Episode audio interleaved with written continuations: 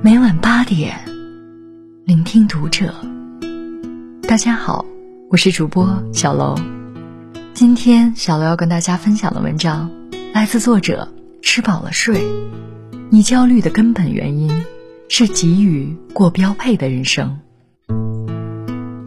在中国人的意识中，每个人生阶段都会存在一个标配的人，迫切成为这个标准件。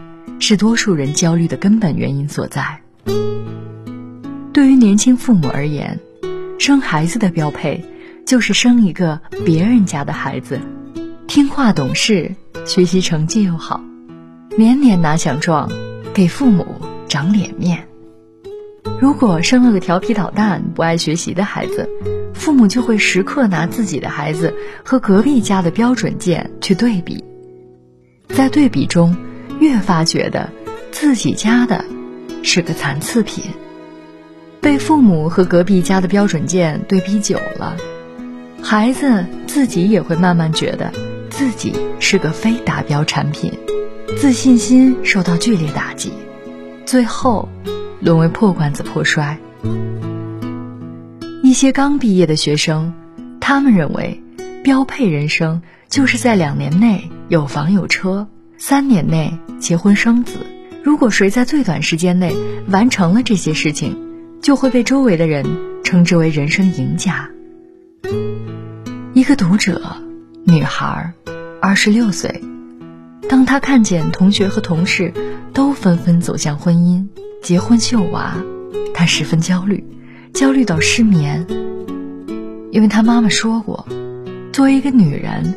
就应该在二十四岁之前自己嫁出去，二十八岁之前生完二胎，然后相夫教子，这样的生活才是女人的标配。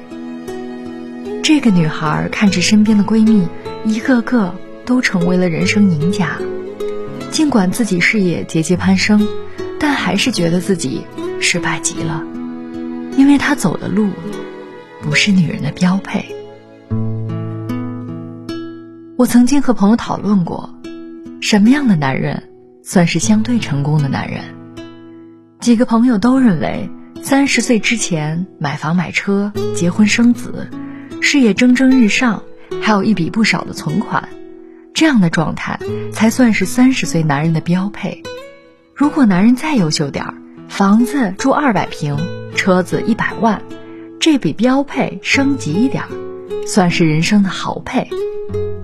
多数男人为了达到标配，成为一个标准件男人，焦虑不安，整日忧心忡忡，总觉得自己活得很窝囊，感觉自己没有男人尊严。一个朋友说自己曾经成绩碾压一切学渣，毕业后留在了北京，工作也不错，但是距离在北京买房还是差一点儿，而他的一些同学。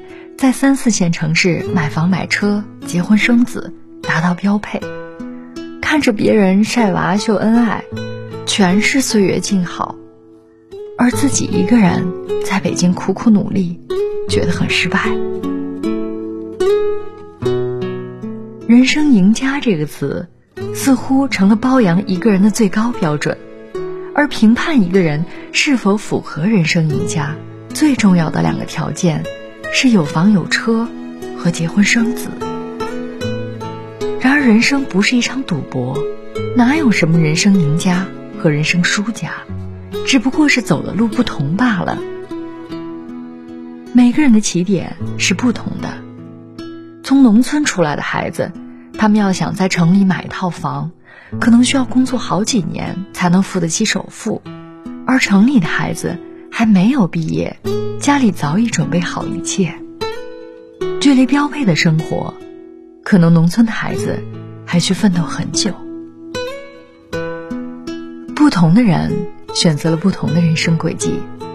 有些人大学一毕业就参加了工作，然后结婚生子，让父母早日抱上孙子，不但自己成了名副其实的人生赢家，让父母也成了人生赢家。还有一部分人，毕业后会选择继续读书或者创业，去追求自己心中的梦想。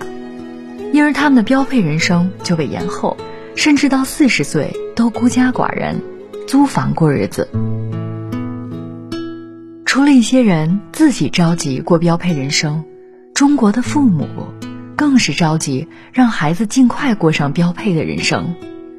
多数父母认为，只有生一个标配的孩子，才足以证明了自己的基因是很不错的，也会为此而沾沾自喜。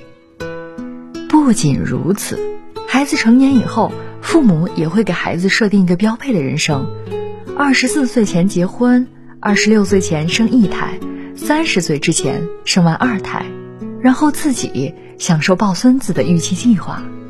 只有这样，为人父母才觉得自己的一生过得很标配。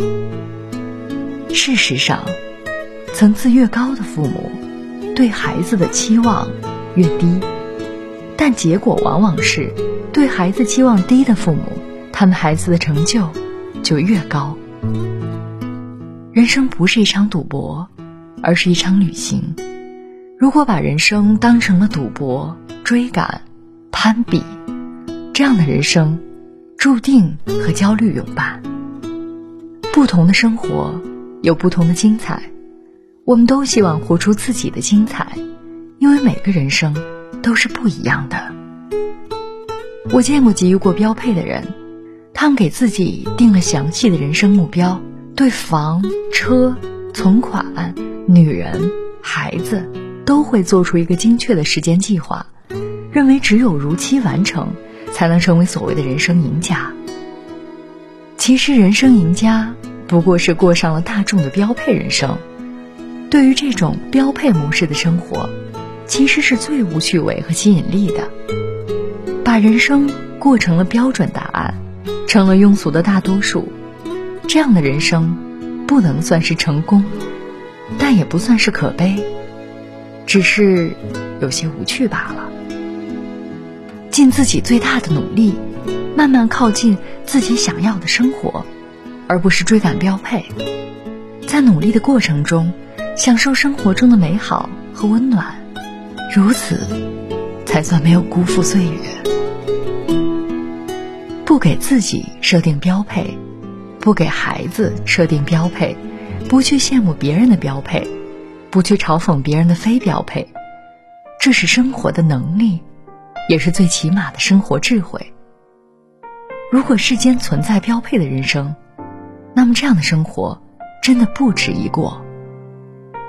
没有无比正确的生活。只要怀揣着对生活的美好期许，并且一直努力向上，拥抱爱人和家庭，用心工作，在自己能力范围之内回馈社会，那么你走的这条路，就是最好的人生路。值得一过的人生，一定不是标配人生，而是私人定制。我是个三十岁。至今还没有结婚的女人，我笑脸中眼旁已有几道波纹。三十岁了，光芒和激情还没被岁月打磨，是不是一个人的生活比两个人更快乐？本期节目到这里就要结束了，感谢大家的收听，我们下期再会。我知道，深夜里的寂寞难以忍受。你说工作中忙得太久，不觉间已三十个年头，挑剔着，轮换着。还再三选择。